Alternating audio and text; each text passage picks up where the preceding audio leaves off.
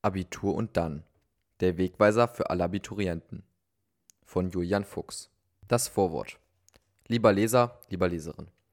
Da du dir dieses Buch gekauft hast, gehe ich davon aus, dass du entweder dein Abitur bereits in der Tasche hast oder es bald haben wirst. In jedem Fall blickst du in die Zukunft und möchtest mithilfe dieses Buches einen Einblick in deine Möglichkeiten erhalten. Denn deine jahrelange Anstrengung soll nicht umsonst gewesen sein. Wenn du dein Abitur erhältst, hast du bereits 12 bzw. 13 Schuljahre hinter dir. Damit diese Zeit, die du in dein Abitur investiert hast, nicht umsonst war, helfe ich dir mit diesem Buch den für dich besten Weg zu finden. Meine Intention ist es dir zu zeigen, welche Möglichkeiten dir nun bevorstehen, dich jedoch ebenfalls auf Fehler hinzuweisen, die dir widerfahren können. Leider passiert es immer noch viel zu häufig, dass Abiturienten und Abiturientinnen aufgrund fehlender Informationen unkluge Entscheidungen treffen, die fatale Auswirkungen auf ihre Zukunft haben. Du kannst das Buch als Kompass sehen, welcher dir den Weg zeigt, der für dich am besten geeignet ist. Gehen musst du diesen Weg allerdings allein. Hinweis. Alle Angaben beziehen sich auf Deutschland. Ich garantiere nicht für die Aktualität der Information und bitte dich, solltest du dich für eine der Möglichkeiten entscheiden, dich genauer zu informieren. Die in diesem Buch genannten Möglichkeiten sollen lediglich den Großteil der Möglichkeiten abdecken. Es gibt natürlich noch viele weitere Wege, die du nach dem Abitur einschlagen kannst. Kapitel 1 Was sind deine Träume? Nachdem du nun dein Abitur sicher hast, solltest du dir erst einmal eine kleine Auszeit gönnen. Gehe ohne schlechtem Gewissen ein bis zwei Wochen deinen Hobbys nach, lies etwas oder schau ein wenig Netflix. Nachdem du dich nun etwas ausgeruht hast, ist es sehr wichtig, dass du dich in den folgenden Tagen mit dir selbst und deinen Lebenszielen beschäftigst. Anhand dieser Ziele wird es dir deutlich leichter fallen, weitere Entscheidungen zu treffen. Es eignet sich besonders, sich dafür in eine ruhige Umgebung, bestenfalls in die Natur, zu begeben. Du benötigst lediglich einen Stift und ein paar Blätter Papier. Ich empfehle dir ebenfalls, die Fragen an unterschiedlichen Tagen erneut zu beantworten, da deine Stimmung oder andere Faktoren Einfluss auf deine Antworten und die damit verbundenen Entscheidungen haben. Wenn du dich nun an einem Ort befindest, an dem du dich gut konzentrieren kannst, geht es an die Beantwortung der Fragen. Zu Beginn ist es wichtig, dass du dich selbst betrachtest und realistisch deine Stärken und Schwächen sowie deine Interessen aufschreibst. Diese werden dir dabei helfen, deine Ziele zu erreichen. Nachdem du deine Stärken, Schwächen und Interessen aufgelistet hast, denke darüber nach, was du im Leben erreichen möchtest. Dabei ist es sehr wichtig, dass du dir einen Dauerzustand als Ziel nimmst und keine Einmalziele. Anstatt zu sagen, dass du ein bestimmtes Gewicht haben möchtest, ist es sinnvoller, dir einen gesunden Lebensstil als Ziel zu setzen. Viele Dinge, die wir bereits ausschließen, weil sie uns zu unrealistisch erscheinen, sind dies auf den zweiten Blick nicht. Außerdem ist es sehr wichtig, dass du dir über alle fünf Lebensbereiche, also Gesundheit, Finanzen, Beziehung, Emotionen und Berufung, Gedanken machst und Ziele formulierst. Beim Formulieren dieser Ziele ist es hilfreich, diese zu visualisieren. Das heißt, dass du dir die Dinge bildlich vorstellst, die du erreichen möchtest. Während du dir diese Dinge vorstellst, kannst du außerdem feststellen, welche Dinge dir noch fehlen, um ein glückliches Leben zu führen und welche Ziele du gegebenenfalls nicht benötigst. Nach und nach kristallisieren sich nun deine Lebensziele heraus. Um diese noch besser angehen zu können, solltest du diese so spezifisch wie möglich beschreiben. Im Beispiel des gesunden Lebensstils solltest du klar formulieren, wie oft du Sport treiben möchtest, in welcher Sportart, wie du dich ernähren möchtest oder welche anderen Dinge dir wichtig sind. Dies lässt sich natürlich auf alle Lebensbereiche anwenden. Solltest du nun alle Ziele niedergeschrieben und spezifisch definiert haben, ist es wichtig, nicht zu viele zu haben. Beschränke dich zunächst auf maximal sieben oder acht Ziele. Solltest du im Laufe deines Lebens einige dieser Ziele erreichen, kannst du immer noch neue hinzufügen, abändern oder ausweiten. Kapitel 2 Work and Travel Sicherlich hast du bereits davon gehört, bist dir aber über die Möglichkeiten und den genauen Ablauf von Work and Travel, Deutsch Arbeiten und Reisen, unbewusst. Hierbei geht es darum, eine Reise in ein gegebenenfalls unbekanntes Land anzutreten und dessen Kultur und Sprache näher kennenzulernen. Anders als bei anderen Reiseformen ist die Besonderheit beim Work and Travel, dass du dir den Großteil der nötigen finanziellen Mittel durch Minijobs vor Ort verdienst.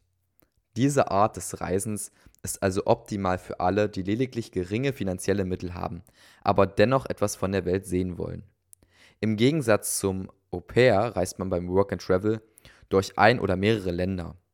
Solltest du nach dem Abitur noch unsicher über deine nächsten Schritte sein, bietet es sich an, ein Work and Travel zu machen, um die Zeit sinnvoll zu nutzen, indem du eine neue Kultur kennenlernst, die Sprache des jeweiligen Landes lernst oder verbesserst und neue Eindrücke gewinnst, die deine Entscheidung beeinflussen können. Häufig wird zu Beginn der Reise im jeweiligen Land ein Sprachkurs zur Auffrischung durchgeführt, um die Kommunikation zu erleichtern und Sprachbarrieren zu verhindern.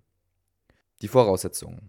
Abhängig vom Land, in welches du reisen möchtest, benötigst du ein spezielles Visum, mit dem du bis zu zwölf Monate arbeiten und reisen kannst.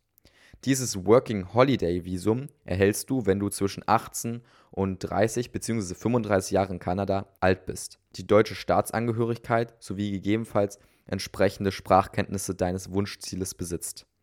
Dieses spezielle Visum wird jedoch in der Regel nur von den Ländern vergeben, die ein bilaterales Abkommen mit Deutschland haben. Zu diesen zählen in Asien Hongkong, Japan, Südkorea, Taiwan und Singapur, in Amerika Argentinien, Kanada, Chile, in Europa Österreich, Belgien, Tschechien, Dänemark, Frankreich, Irland, Italien, Lettland, Niederlande, Norwegen, Polen, Schweden, die Schweiz, Türkei, Vereinigtes Königreich und in Ozeanien, Australien und Neuseeland. Wenn du dich für Work and Travel entscheidest, solltest du dein Visum möglichst früh beantragen, da viele Länder nur eine begrenzte Anzahl an Visa pro Jahr vergeben. Bei der Beantragung eines Visums fallen in der Regel Gebühren in einer Höhe von 300 Euro an. Das Working Holiday Visum ist meistens leider nicht verlängerbar. Eine Ausnahme stellt Australien dar. Dort ist es möglich, sein Visum um zwölf Monate zu verlängern, wenn nachgewiesen werden kann, dass der Visumsinhaber mindestens drei Monate gewisse landwirtschaftliche Tätigkeiten nachging. Bei diesem zweiten Visum gibt es außerdem die Einschränkung, dass du maximal sechs weitere Monate bei einem deiner früheren Arbeitgeber arbeiten darfst. Ein Anspruch auf eine Verlängerung der Aufenthaltsgenehmigung hat der Visuminhaber in der Regel nicht und sie obliegt im Ermessensspielraum der zuständigen Auslandsbehörde. Das Working Holiday Visum wird nur einmal im Leben vergeben und von der Botschaft oder Konsulat des jeweiligen Landes ausgestellt. Wenn du als deutscher Bürger also nach Australien reisen möchtest, musst du dich bei der australischen Botschaft oder des australischen Konsulats in Deutschland informieren. Solltest du einen kürzeren Aufenthalt bevorzugen, ist dies in den meisten Ländern auch ohne ein Extravisum möglich. Versicherung. Eine Versicherung, die Kranken, Haftpflicht und Unfallversicherung abdeckt, ist in allen Ländern Pflicht und sehr empfehlenswert. Für die Dauer des Work and Travels ist es außerdem üblich, die deutsche Krankenversicherung zu kündigen oder ruhen zu lassen. Bei Organisationen, die dein Work and Travel organisieren, sind diese Versicherungen gegen einen kleinen monatlichen Betrag meist schon inbegriffen. Die Kosten für das Working Holiday Visum müssen jedoch meistens selber gezahlt werden. Vorteile Work and Travel bietet dir neben dem Kennenlernen neuer Sprachen die Möglichkeit, die Menschen und die Eigenheiten des täglichen Lebens kennenzulernen und einen tieferen Einblick als gewöhnliche Touristen zu erhalten. Ein weiterer Vorteil ist, dass du dir das Land selbst aussuchen kannst und auch vor Ort viel Entscheidungsfreiheit hast. Diese Reise gewährt dir jedoch nicht nur Einblicke in die Kultur, sondern auch in die wunderbare Natur- und Arbeitswelt. In dieser Zeit machst du dich nicht nur mit der Landessprache vertraut, sondern entwickelst auch deine Persönlichkeit weiter und stärkst deine Toleranz, Flexibilität und interkulturelle Kompetenz. Der Einblick in andere Kulturen und all die vielen Erfahrungen erweitern zusätzlich deine Perspektiven und ermöglichen es dir anders über dein Leben nachzudenken und weitere Entscheidungen zu treffen. Auf deiner Reise lernst du natürlich auch viele Menschen kennen, mit denen du dich austauschen kannst und die zu neuen Freunden werden können. Nachteile. Neben all den positiven Aspekten gibt es natürlich auch einige Nachteile. Einer der größten Nachteile ist, dass längere Auslandsaufenthalte trotz allem noch relativ kostspielig sind und viel Zeit beanspruchen, die in der Karriereplanung für Studium oder Ausbildung fehlen kann. Zudem ist der Organisationsaufwand relativ hoch, selbst wenn man mit einer Organisation reist. Selbst während der Reise muss man sich immer um einen Job, den Transport, die Mahlzeiten sowie, wenn nicht bereits geplant, um Unterkünfte kümmern. Bei den Jobs kann es sich um jede Art von Arbeit handeln beispielsweise Callcenter, als Animateur, als Farmarbeiter und so weiter und so fort. Der Lohn ist sehr unterschiedlich und kann neben einfacher Bezahlung auch freie Kost oder eine einfache Unterkunft beinhalten. Ein Work-and-Travel-Aufenthalt erfordert sehr viel Eigenständigkeit, Durchhaltevermögen und ein großes Maß an Spontanität. Tipp: Es ist empfehlenswert, die Reise nicht bei einem Studienreiseveranstalter zu buchen, sondern sie allein zu organisieren. Dies spart eine Menge Geld. Diese Organisationen können einem meist die grundlegenden Schritte nicht komplett abnehmen, sondern bieten meist nur Hilfe an. Während seiner Reise muss man sich unabhängig, ob man sich an eine Organisation gewendet hat oder nicht, allein um eine Unterkunft, Mahlzeiten, den nächsten Job sowie Transport selbst kümmern. Weitere Infos zum Work and Travel findet ihr in der Beschreibung. Kapitel 3 Au pair Allgemein Au pair nennt man junge Erwachsene oder Jugendliche, die gegen Verpflegung Unterkunft und Taschengeld bei einer Gastfamilie im In- oder Ausland leben. Ähnlich wie beim Work and Travel ist das Ziel, die Sprache und die Kultur des Gastlandes näher kennenzulernen.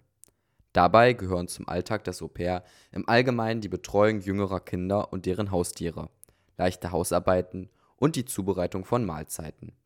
Die Hauptaufgabe des Au pair ist jedoch die Kinderbetreuung.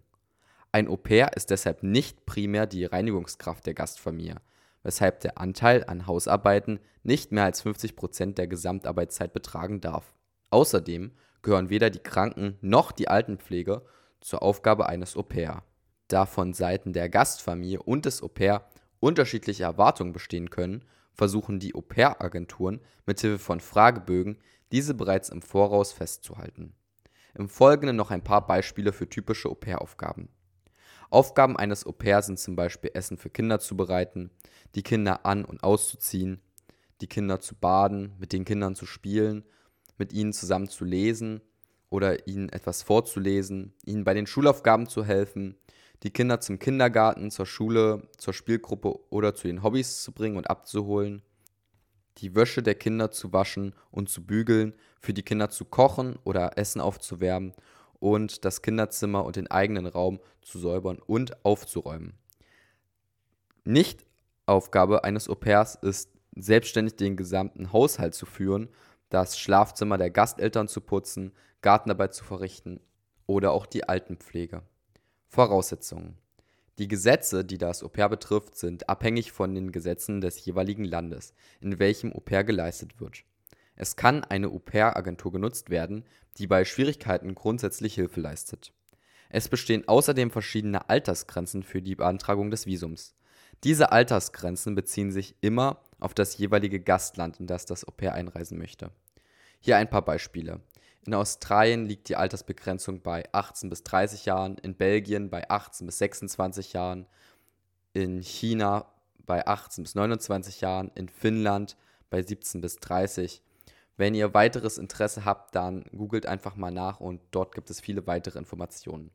Nun zu den Vorteilen. Ein großer Vorteil gegenüber Work and Travel ist die Sicherheit, die ein Au-pair-Aufenthalt mit sich bringt. Es muss sich nicht ständig um einen neuen Job gekümmert werden und die Unterkunft wird häufig von der Gastfamilie gestellt.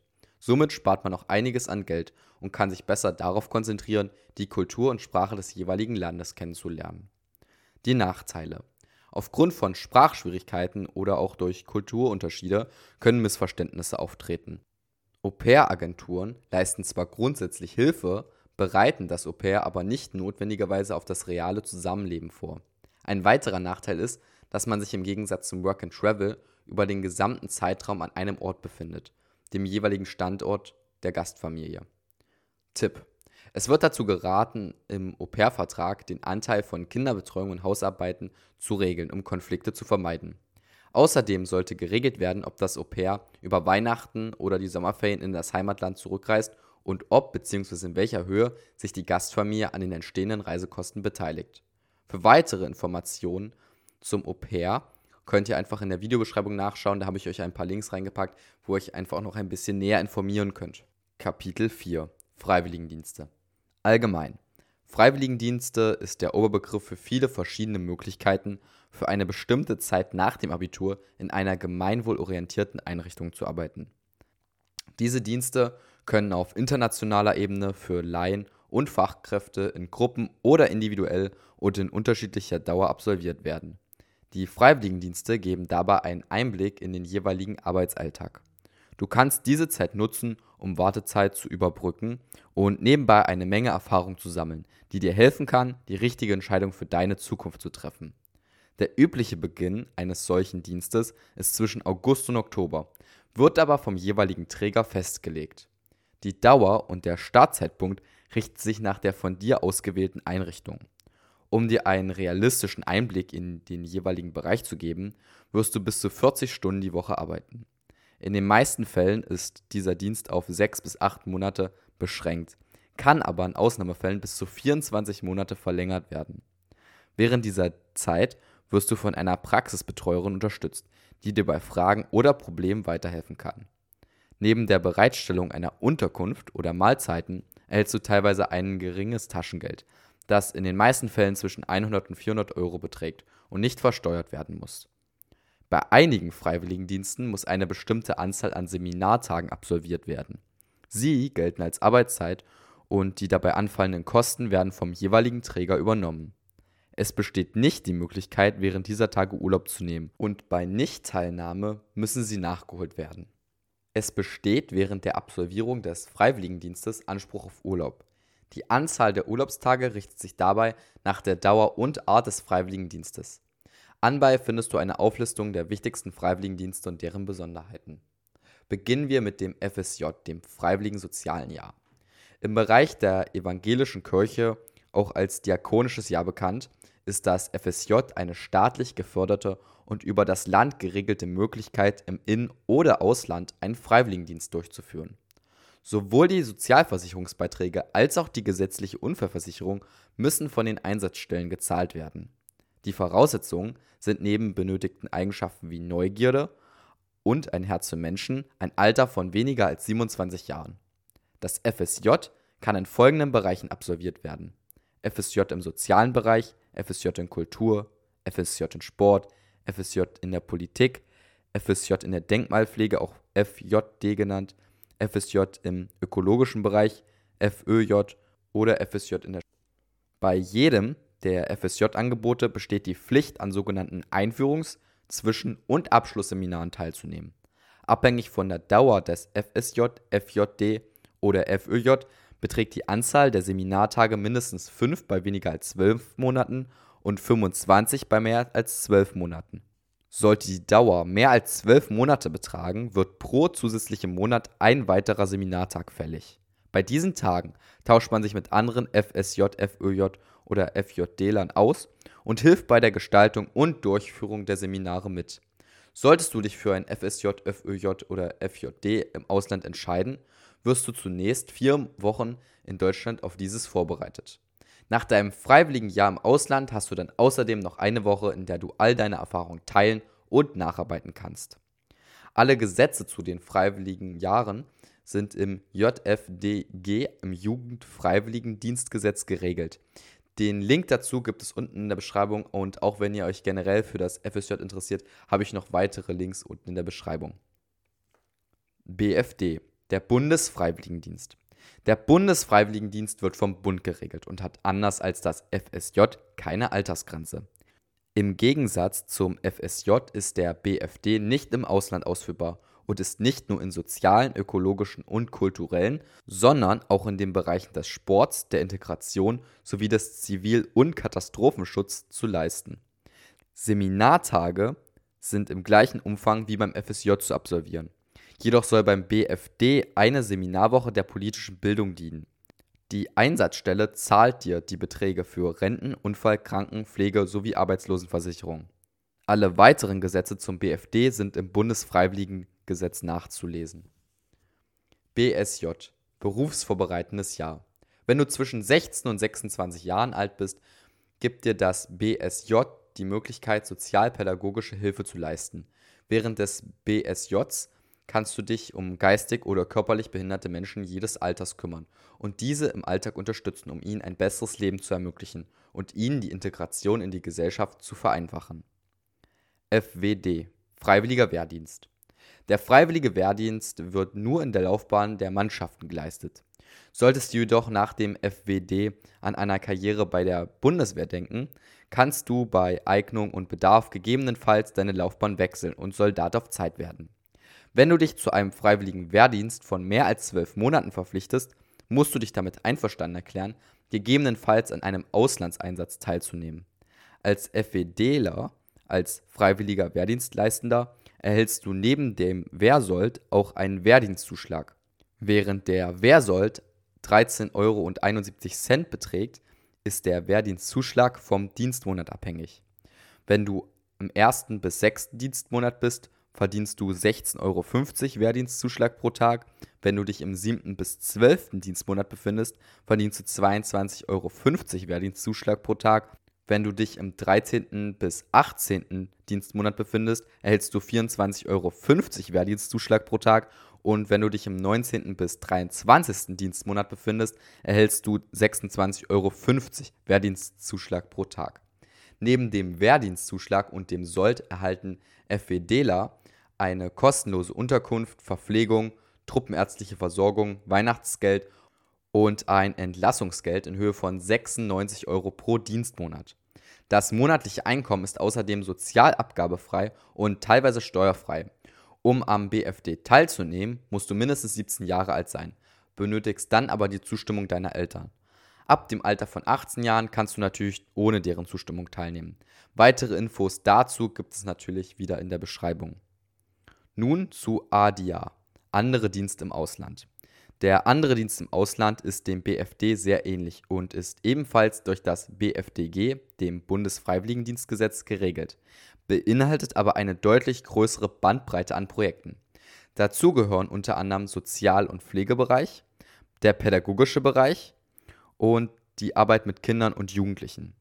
Dieser Dienst kann in den vom Bundesministerium für Familie, Senioren, Frauen und Jugend anerkannten Trägerorganisationen sowohl im In- als auch im Ausland geleistet werden. Neben fast aller Mitgliedstaaten der EU besteht auch die Möglichkeit, den anderen Dienst im Ausland in Nepal, China, Australien, Südafrika und an anderen Orten zu leisten.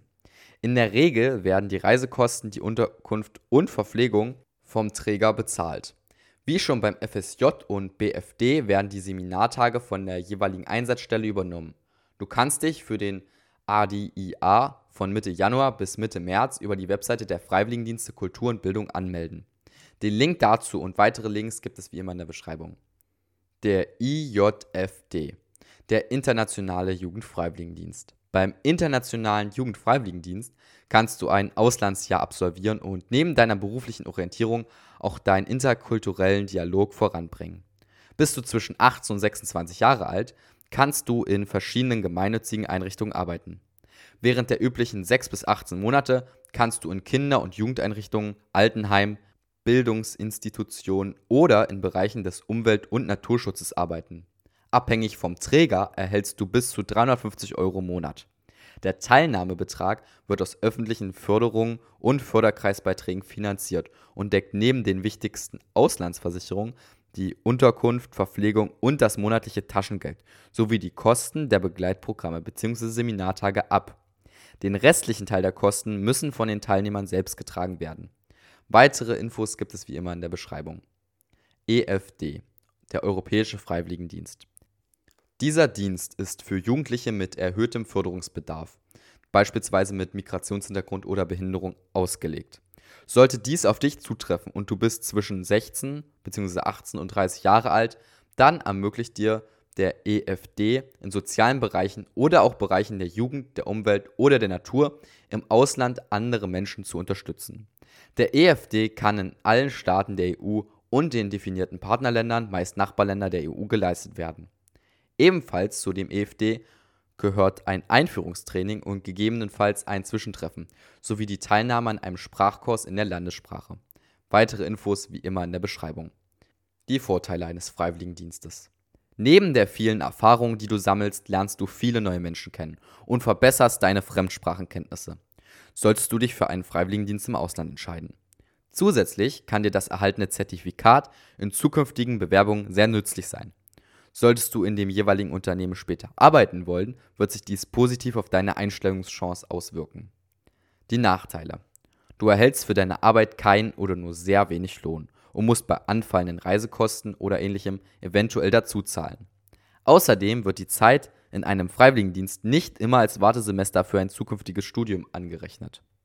Kapitel 5 Praktika Allgemein ein Praktikum kann sowohl im In- als auch im Ausland durchgeführt werden und bietet dem Praktikanten die Möglichkeit, einen näheren Einblick in einen bestimmten Beruf zu erlangen. Wenn du dir also unsicher bist, welchen Beruf du ausführen möchtest, kann es sehr hilfreich sein, zuvor ein Praktikum in diesem Bereich zu absolvieren. Aufgrund der im Praktikum gewonnenen Erfahrung kannst du dich dann leichter für einen Studiengang oder eine spezielle Ausbildung entscheiden. Als Praktikant giltst du nicht als Arbeitnehmer. Durch spezielle Bindungsprogramme für Praktikanten sollen die leistungsstärksten an das Unternehmen gebunden werden. Somit sind Praktika häufig eine Vorstufe für eine spätere Beschäftigung im jeweiligen Unternehmen. Anders als bei Scheinpraktika, bei denen das übliche Gehalt gezahlt wird, erhalten echte Praktikanten lediglich den Mindestlohn. Es handelt sich um ein echtes Praktikum, wenn der Erwerb beruflicher Kenntnisse und die Ausbildung im Vordergrund stehen. Bei einem echten Praktikum sind die Praktikanten den Arbeitnehmern gesetzlich gleichgestellt.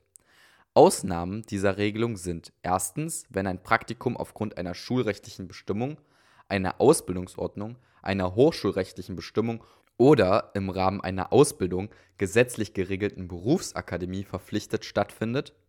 Zweitens, ein Praktikum zur Orientierung für eine Ausbildung oder ein Studium mit einer Länge bis zu drei Monaten. Drittens, ein Praktikum in Begleitung zu einer Berufs- oder Hochschulausbildung, wenn nicht bereits zuvor ein Praktikumsverhältnis mit dem gleichen Ausbildenden bestanden hat. Viertens, wenn es sich um eine Teilnahme an einer Einstiegsqualifikation oder Berufsausbildungsvorbereitung handelt. Bei ausbildungsbezogenen Praktika erhält der Praktikant teilweise eine Aufwandsentschädigung vom Arbeitgeber. Dies kann freiwillig gezahlt werden und ist keine Pflicht. Es besteht die Möglichkeit, an Praktikumsprogrammen teilzunehmen oder sich an spezielle Organisationen zu wenden, die Praktika im Ausland anbieten. Für die Betreuung durch Organisationen fallen jedoch in der Regel Kosten an. Im Ausland gibt es neben bezahlten auch unbezahlte Praktika, bei denen lediglich Kost und Logis gezahlt werden und der Praktikant die weiteren Kosten tragen muss. In einigen Fällen erhebt der Praktikumsbetrieb eine Praktikumsgebühr. Versicherung. Ein Praktikum ist üblicherweise dann sozialversicherungsfrei, wenn der Praktikant das Praktikum gemäß Studien- oder Prüfungsordnung ableisten muss oder während des Praktikums an einer Hochschule eingeschrieben ist. Ein Praktikum ist erst dann sozialversicherungspflichtig, wenn es die Studien- und Prüfungsordnung nicht abdeckt oder das monatliche Entgelt 450 Euro überschreitet. Die Vorteile. Ein Praktikum gewährt dir einen sehr guten Einblick in den jeweiligen Beruf, den du durch Recherchen nicht erhalten kannst. Du wirst in den Arbeitsalltag integriert und lernst neue Menschen kennen und hast die Chance, nach dem Praktikum im jeweiligen Unternehmen eingestellt zu werden. Bei Auslandspraktika bietet sich neben der Berufserfahrung auch die Möglichkeit, ein fremdes Land und dessen Kultur kennenzulernen und zusätzlich einen Sprachkurs zu belegen. Die Nachteile. Praktikumsplätze sind sehr selten und begehrt, weshalb du dich früh für einen solchen bewerben solltest. Außerdem wird, wenn überhaupt, nur eine sehr geringe Aufwandsentschädigung gezahlt und bei Auslandspraktika musst du gegebenenfalls Reisekosten und teilweise sogar eine Praktikumsgebühr an die Unternehmen zahlen. Wie immer gibt es weitere Informationen in der Beschreibung. Kapitel 6 Wehrdienst Allgemein. Du kannst dich bei der Bundeswehr freiwillig als Berufssoldat BS Soldat auf Zeit (SAZ), freiwilliger Wehrdienstleistender (FWDL) und als Reservistendienstleistender (RDL) verpflichten. Solltest du dich für den FWD entscheiden, kannst du zwischen 7 und 23 Monate in der Bundeswehr dienen. Davon sind die ersten sechs Monate Probezeit. Der Wehrdienst umfasst die folgenden sieben Bereiche: Erstens den Grundwehrdienst, zweitens die Wehrübung, drittens die besondere Auslandsverwendung Viertens den freiwilligen zusätzlichen Wehrdienst im Anschluss an den Grundwehrdienst. Fünftens die Hilfeleistung im Inneren. Sechstens die Hilfeleistung im Ausland. Siebtens den unbefristeten Wehrdienst im Spannungs- und Verteidigungsfall. Während des gesamten Grundwehrdienstes nimmst du an keinen besonderen Auslandseinsätzen teil. Der erste Teil des Grundwehrdienstes stellt die Grundausbildung dar, dauert drei Monate und beinhaltet folgende Themen: allgemeine Truppenkunde, die Formalausbildung, die Schießausbildung, der Gefechtsdienst aller Truppen, die Selbst- und Kameradenhilfe und die Vorbereitung auf Auslandseinsätze, zum Beispiel Märsche, Biwaks und so weiter. Die Grundausbildung wird mit dem Ablegen eines Gelöbnis und der Rekrutenbesichtigung abgeschlossen.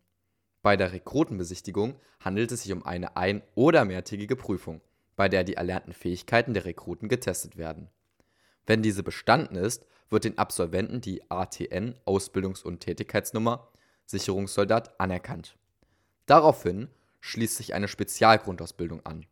Am Ende dieser erhält der Soldat eine zusätzliche ATN verliehen. In den darauffolgenden Monaten folgt dann die Vollausbildung. Während dieser nehmen die Wehrpflichten verschiedene Aufgaben wahr. Nachdem der Grunddienst abgeschlossen wurde, kann ein freiwilliger zusätzlicher Wehrdienst geleistet werden. Dieser kann eine Dauer von bis zu 17 Monate umfassen und schließt gegebenenfalls anfallende Auslandseinsätze ein. Eine Besonderheit stellen außerdem die dienstlichen Veranstaltungen dar. Zu diesen können alle dienstfähigen Personen, die jünger als 65 Jahre alt sind, mit deren Einverständnis hinzugezogen werden. Dienstliche Veranstaltungen sind Aus-, Fort- und Weiterbildung und können von ein paar Stunden bis wenige Tage andauern. Während dieser Veranstaltungen befinden sich die Teilnehmer in einem Wehrdienstverhältnis. Damit sind sie Soldaten mit allen Rechten und Pflichten, erhalten jedoch keinen Wehrsold für diese Zeit. Dafür können Fahrtkosten, An- und Abreise sowie Verpflegung erstattet bzw. gestellt werden. Während der Zeit des Grundwehrdienstes ruht das Arbeitsverhältnis, womit ein Studium bzw. eine Ausbildung gesichert ist. Die verschiedenen Titel Reservisten und Reservistin. Es gelten alle wehrfähigen ehemaligen Soldaten und Soldatinnen und ungedienten Männer als Reservisten. Soldat oder Soldatin auf Zeit. Ein Soldat auf Zeit verpflichtet sich freiwillig zu mindestens zwei und höchstens 25 Jahren als Soldat. Diese Verpflichtung darf nicht über das 62. Lebensjahr hinausgehen. Soldaten auf Zeit können alle drei Laufbahngruppen einschlagen. Die Soldaten auf Zeit durchlaufen in den jeweiligen Laufbahnen zuerst eine allgemeinmilitärische und im Anschluss eine Laufbahn- und fachrichtungsspezifische Ausbildung. Während dieser Zeit können die Soldaten einen Antrag auf die Übernahme in das Berufsverhältnis Berufssoldat stellen oder von ihrem Vorgesetzten dafür vorgeschlagen werden. Um Soldat auf Zeit zu werden, musst du dich lediglich bei dem jährlich stattfindenden Auswahlverfahren anmelden. Sobald die vereinbarte Zeit abläuft, wechselt der ehemalige Soldat auf Zeit entweder in die Privatwirtschaft oder qualifiziert sich weiter. Nach dem Ende der Dienstzeit erhalten die Soldaten auf Zeit eine Übergangshilfe in Form einer Einmalzahlung und Übergangsgebühren, die monatlich gezahlt werden und von der Dienstzeit abhängig sind. Wenn sich ein Soldat auf Zeit für eine Stelle im öffentlichen Dienst interessiert und der mindestens zwölf Jahre bei der Bundeswehr war, erhält dieser auf Antrag einen Eingliederungsschein bzw. Zulassungsschein, mit dem er sich im öffentlichen Dienst bewerben und nach der Ausbildung genommen werden muss. Berufssoldaten. Sie haben sich ebenfalls wie die Soldaten auf Zeit freiwillig verpflichtet, auf Lebenszeit Wehrdienst zu leisten. Sie treten aber anders als Soldaten auf Zeit mit einem bestimmten Alter in den Ruhestand ein. Um ein Berufssoldat zu werden, muss neben dem Bedarf an Berufssoldaten der Soldat eine gewisse charakterliche, geistige und körperliche Eignung haben. In das Dienstverhältnis können neben Soldaten auf Zeit auch Unteroffiziere nach der Beförderung zum Feldwedel, Offiziersanwärter nach Abschluss der Laufbahnausbildung und Offiziere der Reserve befördert werden. Das Dienstverhältnis endet mit dem Eintritt bzw. der Versetzung in den Ruhestand der Entlassung, Umwandlung in das Dienstverhältnis eines Soldaten auf Zeit, Verlust der Rechtsstellung oder der Entfernung durch ein Urteil in einem gerichtlichen Disziplinarverfahren. Wie es bei Beamten der Fall ist, kann auch ein Berufssoldat nicht kündigen, sondern lediglich einen Entlassungsantrag stellen. Wird diesem stattgegeben, verliert der Soldat seinen Status und alle damit verbundenen Ansprüche. Für weitere Informationen schaut einfach in der Beschreibung vorbei, da habe ich euch noch einen Link reingepackt. Kapitel 7 Ausbildung Allgemein Bei einer Ausbildung werden spezielle Fertigkeiten und das dazugehörige Wissen, das für einen bestimmten Beruf notwendig wird, vermittelt. Dieses Wissen kann an einer staatlichen Schule, einer Hochschule oder einem privaten Unternehmen gelehrt werden. Während beim Studium der Fokus auf dem Erlernen von theoretischem Wissen liegt, werden bei der Ausbildung vorwiegend praktische Tätigkeiten gelehrt. Es besteht jedoch auch bei der Ausbildung die Möglichkeit, an staatlichen berufsbildenden Schulen oder Kollegschulen eine Vollzeitschulische Ausbildung abzuschließen. Dort machen die Auszubildenden in der Regel angeleitete Praktika, um neben dem theoretischen auch die praktische Seite des jeweiligen Berufes kennenzulernen. Solltest du jedoch eine duale Ausbildung bevorzugen, lernst du neben dem theoretischen Wissen auch dessen praktische Anwendung in einem Betrieb. In der Regel besuchst du in diesem Szenario an drei bis vier Tagen in der Woche die Betriebe und an ein bis zwei Tagen in der Woche die jeweilige Berufsschule. Der Besuch der Berufsschule umfasst zwischen 8 und 12 Unterrichtsstunden pro Woche. In dieser Zeit werden sowohl fachspezifische als auch allgemeine Fächer unterrichtet. Zu diesem allgemeinen Teil gehören in allen Berufen die Fächer Deutsch, Politik, Sport und teilweise auch Religion. Neben der Teilzeitform besteht die Möglichkeit der Blockform. Bei dieser Form wird der Unterricht zusammengefasst und mehrere Wochen am Stück unterrichtet. Ausbildungsdauer ist abhängig vom Ausbildungsberuf und liegt meistens zwischen zwei und dreieinhalb Jahren. Wenn der Auszubildende gute Leistungen erbringt, kann eine Verkürzung der Ausbildungszeit beantragt werden. Die Ausbildung beinhaltet zwei Prüfungen. Die erste Zwischenprüfung macht ca. 40% und die Abschlussprüfung ca. 60% aus. Sollst du die Abschlussprüfung nicht bestehen, kannst du diese zweimal wiederholen. Wenn du die Prüfung bestanden hast, erhältst du drei Zeugnisse. Erstes das Zeugnis des Ausbildungsbetriebes, zweitens das Berufsschulzeugnis und drittens das Abschlusszeugnis bzw. Gesellen- oder Facharbeiterbrief. Solltest du aufgrund der Betreuung eines eigenen Kindes oder der Pflege näher Angehöriger keine Ausbildung in Vollzeit leisten können, besteht die Möglichkeit, die Ausbildung in Teilzeit zu absolvieren. Dafür musst du dies jedoch vorher mit deinem Ausbildungsbetrieb absprechen und gegebenenfalls entsprechende Vereinbarungen treffen. Im Falle einer Teilzeitausbildung beträgt die Mindeststundenanzahl 20 Stunden pro Woche, wobei in diesen 20 Stunden der Besuch der Berufsschule eingeschlossen ist. Solltest du diese Variante der Ausbildung wählen, verlängert sich die Ausbildungszeit zwischen 6 und 12 Monate. Die Ausbildung kann auch in der Regelzeit abgeschlossen werden, wenn die Ausbildungszeit mindestens 25 Stunden pro Woche beträgt. Außerdem besteht die Möglichkeit, wenn die Ausbildung nach einer Schwangerschaft wegen Mutterschutz und gegebenenfalls wegen Elternzeit unterbrochen wurde, eine Ausbildung in Teilzeit zu beenden. Hierzu solltest du dich mit deinem Arbeitgeber absprechen und in Abstimmung mit der zuständigen Kammer eine schriftliche Teilzeitvereinbarung treffen. Die Voraussetzungen. Um einen Ausbildungsplatz zu erhalten, musst du dich bei der jeweiligen Stelle bewerben. Die Bewerbung um einen Ausbildungsplatz umfasst neben einem Vorstellungsgespräch meist auch einen Eignungstest. Die Vorteile. Der größte Vorteil einer Ausbildung ist, dass eine Praxisnähe garantiert wird und der Auszubildende mit den neuesten technischen Entwicklungen vertraut wird. Zudem kannst du dir als Auszubildender im Betrieb einen guten Ruf erarbeiten und damit deine Chance steigern, nach der Ausbildung vom jeweiligen Betrieb übernommen zu werden. Die Anlernphase wird durch die praktischen Erfahrungen des Auszubildenden verkürzt.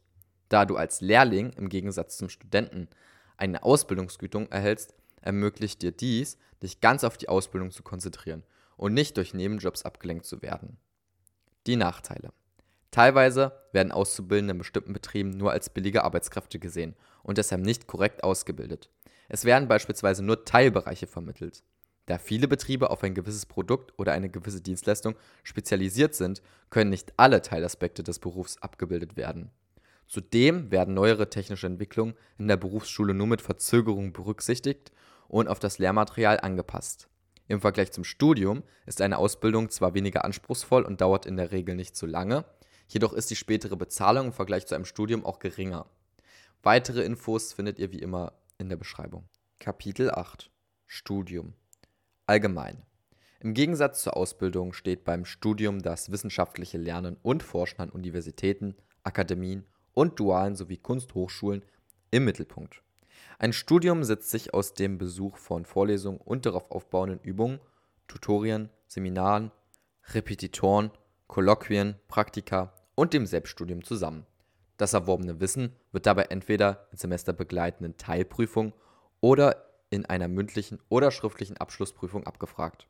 In der Regel wird ein Studium durch eine wissenschaftliche Examensarbeit abgeschlossen. In Deutschland wird zwischen einem Grundstudium bzw. Bachelor und einem darauf aufbauenden Hauptstudium bzw. Master unterschieden. Auf das Hauptstudium, in welchem man sich näher spezialisiert, kann ein Doktorat aufbauen. Für das Grundstudium ist eine Regelstudienzeit von sechs Semestern und für das Hauptstudium weitere vier Semester vorgesehen. Neben einem dualen Studium, in dem umfangreiche Praxisteile integriert sind, besteht die Möglichkeit eines Auslandsstudiums. Bei diesem werden meist ein bis zwei Semester in einem anderen Land absolviert. Es besteht ebenfalls die Möglichkeit, sein gesamtes Studium im Ausland zu absolvieren. Man kann in den jeweiligen Ländern nicht nur in der Landessprache, sondern meist auch auf Englisch, aber teilweise auch auf Deutsch studieren. Voraussetzungen. Abhängig vom Studiengang, den du studieren möchtest, musst du einen speziellen NC, Numerus Clausus, mitbringen, um zugelassen zu werden. Der NC ist der Durchschnitt deiner Abiturnoten. Während bei manchen Fächern ein niedriger oder gar kein NC Voraussetzung ist, haben einige Studiengänge einen sehr hohen NC. Um beispielsweise Medizin studieren zu können, musst du einen NC von 1,0 oder 1,1 haben.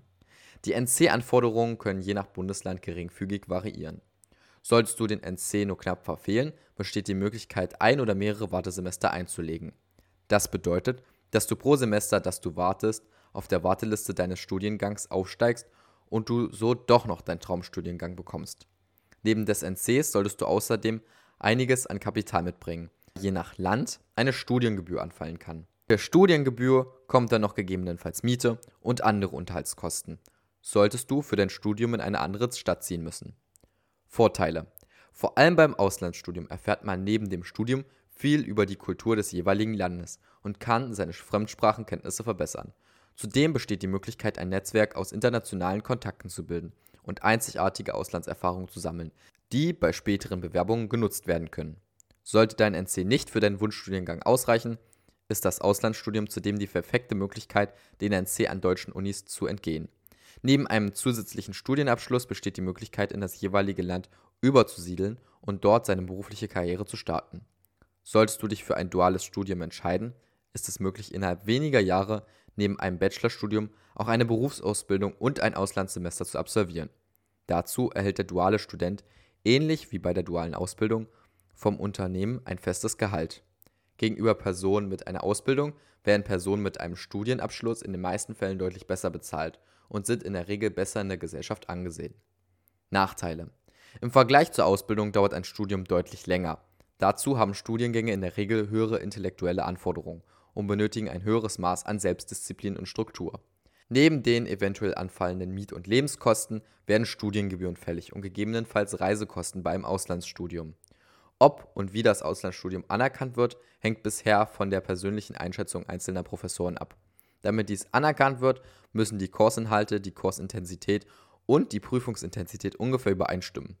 Um Komplikationen zu vermeiden, solltest du vor dem Antritt eines Auslandsstudiums bereits mit den Professoren der jeweiligen Universität die Anerkennung dieses Auslandsstudiums besprechen. Weitere Infos zum Studium sind wie immer in der Beschreibung.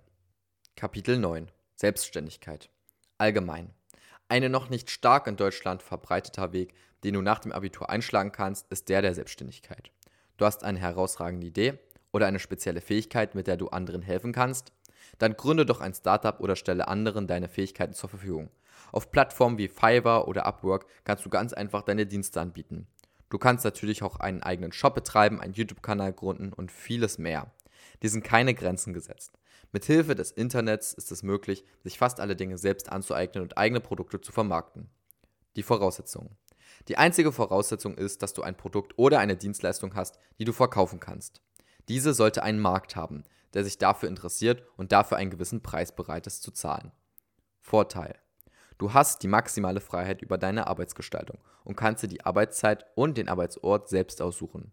Du hast also keinen Vorgesetzten und kannst deine eigenen Ideen umsetzen und dich kreativ ausleben. Die meisten Geschäftsideen sind zudem auch skalierbar. Mit zunehmendem Erfolg wächst außerdem nicht nur dein Gehalt, sondern auch dein gesellschaftliches Ansehen. Nachteil.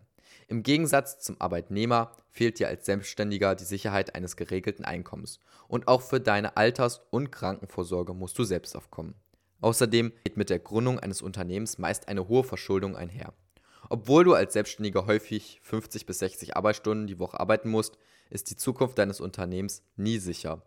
Sollte dein Unternehmen scheitern, bedeutet dies nicht nur, dass du gegebenenfalls hohe Schulden hast, sondern auch, dass deine weitere berufliche Karriere beeinträchtigt ist. Zudem musst du dich als Selbstständiger mit vielen Themen wie Steuern, Vermarktung und der Rechtslage auskennen, damit du dein Unternehmen gut führen kannst und deine Finanzen immer gut im Blick hast. Mein Tipp. Mein persönlicher Tipp an dich ist, den Schritt in die Selbstständigkeit genau zu bedenken. Du solltest deine Idee auf jeden Fall prüfen, um im Nachhinein nicht enttäuscht zu werden. Analysiere dafür deinen Markt und überprüfe dein Produkt. Wenn du dir nach längerer Recherche sicher bist, dass dein Produkt bzw. deine Dienstleistung Erfolg haben wird, solltest du vorerst einen Prototypen entwerfen und diesen testen. Wenn dich nun die Idee eines eigenen Startups gepackt hat, die aber das Risiko des Scheiterns zu hoch ist, kannst du es ganz einfach nebenbei gründen. Während du studierst, eine Ausbildung machst oder gerade noch in der Schule bist, kannst du in deiner Freizeit bereits beginnen, die Idee aufzubauen. Sollte sich deine Idee als großartig herausstellen, kannst du dich immer noch darauf fokussieren. Sollte deine Idee jedoch scheitern, hat dies keine schwerwiegenden Folgen für dich. Bonus. Egal, ob du dich für eine Ausbildung, einen Job oder ein Praktikum bewirbst, es wird früher oder später der Zeitpunkt kommen, an dem du zu einem persönlichen Bewerbungsgespräch eingeladen wirst. Um dir die bestmöglichen Chancen auf die jeweilige Stelle zu geben, zeige ich dir in diesem Abschnitt, welche Arten von Bewerbungsgesprächen es gibt, wie ein typisches Bewerbungsgespräch abläuft und wie du am besten auf die Fragen antwortest. Die vier Formen eines Bewerbungsgesprächs. Erstens, das strukturierte Bewerbungsgespräch. Dies ist die mit Abstand meistverbreitete Variante. Dabei werden jedem Bewerber die gleichen Fragen gestellt. Somit ist eine gute Vergleichsmöglichkeit gegeben, um die Bewerber besser einschätzen zu können. Um dieses Bewerbungsgespräch zu meistern, musst du dich lediglich anhand typischer Fragen vorbereiten. Vermeide jedoch auf jeden Fall, die Antworten auswendig vorzutragen, sondern antworte stattdessen authentisch und stelle, wenn möglich, einen Bezug zum Unternehmen her. Zweitens. Das offene Bewerbungsgespräch. Bei dieser Art von Bewerbungsgespräch steht die individuelle Persönlichkeit des Bewerbers im Mittelpunkt. Diese Form ist häufig in Startups oder in Bewerbungsgesprächen für höhere Positionen vertreten. Diese Form ist besonders für wortgewandte Menschen sehr gut geeignet. Wenn dich ein solches Bewerbungsgespräch erwartet, solltest du dich vorher mit genügend sprachlichen Mitteln und Satzstrukturen bewaffnen, um einen möglichst guten Eindruck zu hinterlassen. Drittens, das stressfragenbasierte Bewerbungsgespräch. Hierbei werden sie mit Hilfe von provokanten und unangenehmen Fragen auf die Probe gestellt. Die Unternehmen versuchen hinter die Fassade zu blicken und wollen prüfen, wie du mit Stress umgehst. Bei diesen Bewerbungsgesprächen sind vor allem Spontanität und Kreativität gefragt. Viertens. Das situative Bewerbungsgespräch. Bei diesem Bewerbungsgespräch ist es gut möglich, dass du dich auf ein Rollenspiel einlassen musst, das einen typischen Arbeitsablauf darstellt. Dies überprüft ihre Spontanität und ihre Aufmerksamkeit, da oft auf die bereits vom Personaler erwähnten Dinge zurückgegriffen wird. Die Phasen eines typischen Bewerbungsgesprächs sind Smalltalk, Kennenlernen, Selbstpräsentation, Rückfragen und der Abschluss. Die Basics. Bevor du dich zu dem Bewerbungsgespräch begibst, solltest du dich einige Tage vorher mit dem Unternehmen auseinandersetzen. Informiere dich über die wirtschaftliche Situation, Mutter- und Tochterfirmen, die Firmenkultur und über die groben zukünftigen Pläne des Unternehmens. Informiere dich idealerweise auf der Unternehmenswebseite oder auf den sozialen Medien wie beispielsweise Facebook oder Instagram. Mithilfe dieses Wissens kannst du auf einige Fragen besser antworten und so einen guten Eindruck hinterlassen. Zum Bewerbungsgespräch solltest du pünktlich erscheinen, gepflegt auftreten und professionell gekleidet sein. Warum arbeiten Kollegen gern mit ihnen zusammen? Nenne hier ein paar Beispiele aus der Vergangenheit, bei denen du von deinen Kollegen bzw. Mitschülern gelobt wurdest. Welche Position bevorzugen sie bei der Teamarbeit? Hier solltest du versuchen, deine Flexibilität zu betonen und zeigen, dass du sowohl das Team führen kannst, als auch ein Teamplayer bist. Wie gehen sie mit Fehlern und Rückschlägen um? Versuch auf keinen Fall zu behaupten, dass du keine Fehler machst. Dies wirkt unauthentisch. Zeige stattdessen, dass du Fehler als Chance siehst, es beim nächsten Mal besser zu machen. Was denken sie von ihrem letzten Arbeitgeber? Konzentriere dich auf die positiven Seiten deines vorherigen Arbeitgebers und lästere auf gar keinen Fall. Haben Sie noch weitere Fragen? Hier solltest du auf jeden Fall eine Frage stellen, da du sonst unvorbereitet und desinteressiert wirkst. Weitere Infos gibt's wie immer in der Beschreibung. Bemühe dich trotz deiner Nervosität freundlich und professionell aufzutreten. Ein offenes Lächeln, ein fester Händeschlag und ein selbstsicheres Auftreten können den entscheidenden Unterschied machen. Halte zudem Blickkontakt und achte auf deine Mimik und Gestik. Nutze keine Füllwörter und antworte authentisch auf Fragen, anstatt Antworten auswendig vorzutragen. Am Ende des Bewerbungsgespräches solltest du noch ein paar Fragen zum weiteren Verlauf stellen. Dies zeigt deutlich dein Interesse an dem Job und erhöht deine Einstellungschance. Die zehn häufigsten Fragen in Bewerbungsgesprächen und wie du auf diese antworten kannst. Können Sie uns etwas über sich erzählen? Ich bin, ich kann, ich will. In welchen Bereichen sehen Sie Ihre Stärken? Nenne nur Stärken, die wirklich für den Job wichtig sind und verzichte auf Phrasen. Was sind Ihre Schwächen? Schätze dich selbst ehrlich ein und zeige klar, dass du an diesen Schwächen arbeitest. Wo sehen Sie sich selbst in fünf Jahren? Stelle deinen Karriereplan dar und zeige deine Ziele bezüglich deiner Persönlichkeitsentwicklung. Wie reagieren Sie auf Kritik? Zeige, dass du Kritik als Chance siehst, dich zu verbessern. Was wäre für Sie die ideale Situation am Arbeitsplatz? Informier dich vor dem Bewerbungsgespräch über das Arbeitsklima der Firma und kombiniere dieses mit deinen eigenen Vorstellungen. Warum sind genau Sie der Richtige für den Job?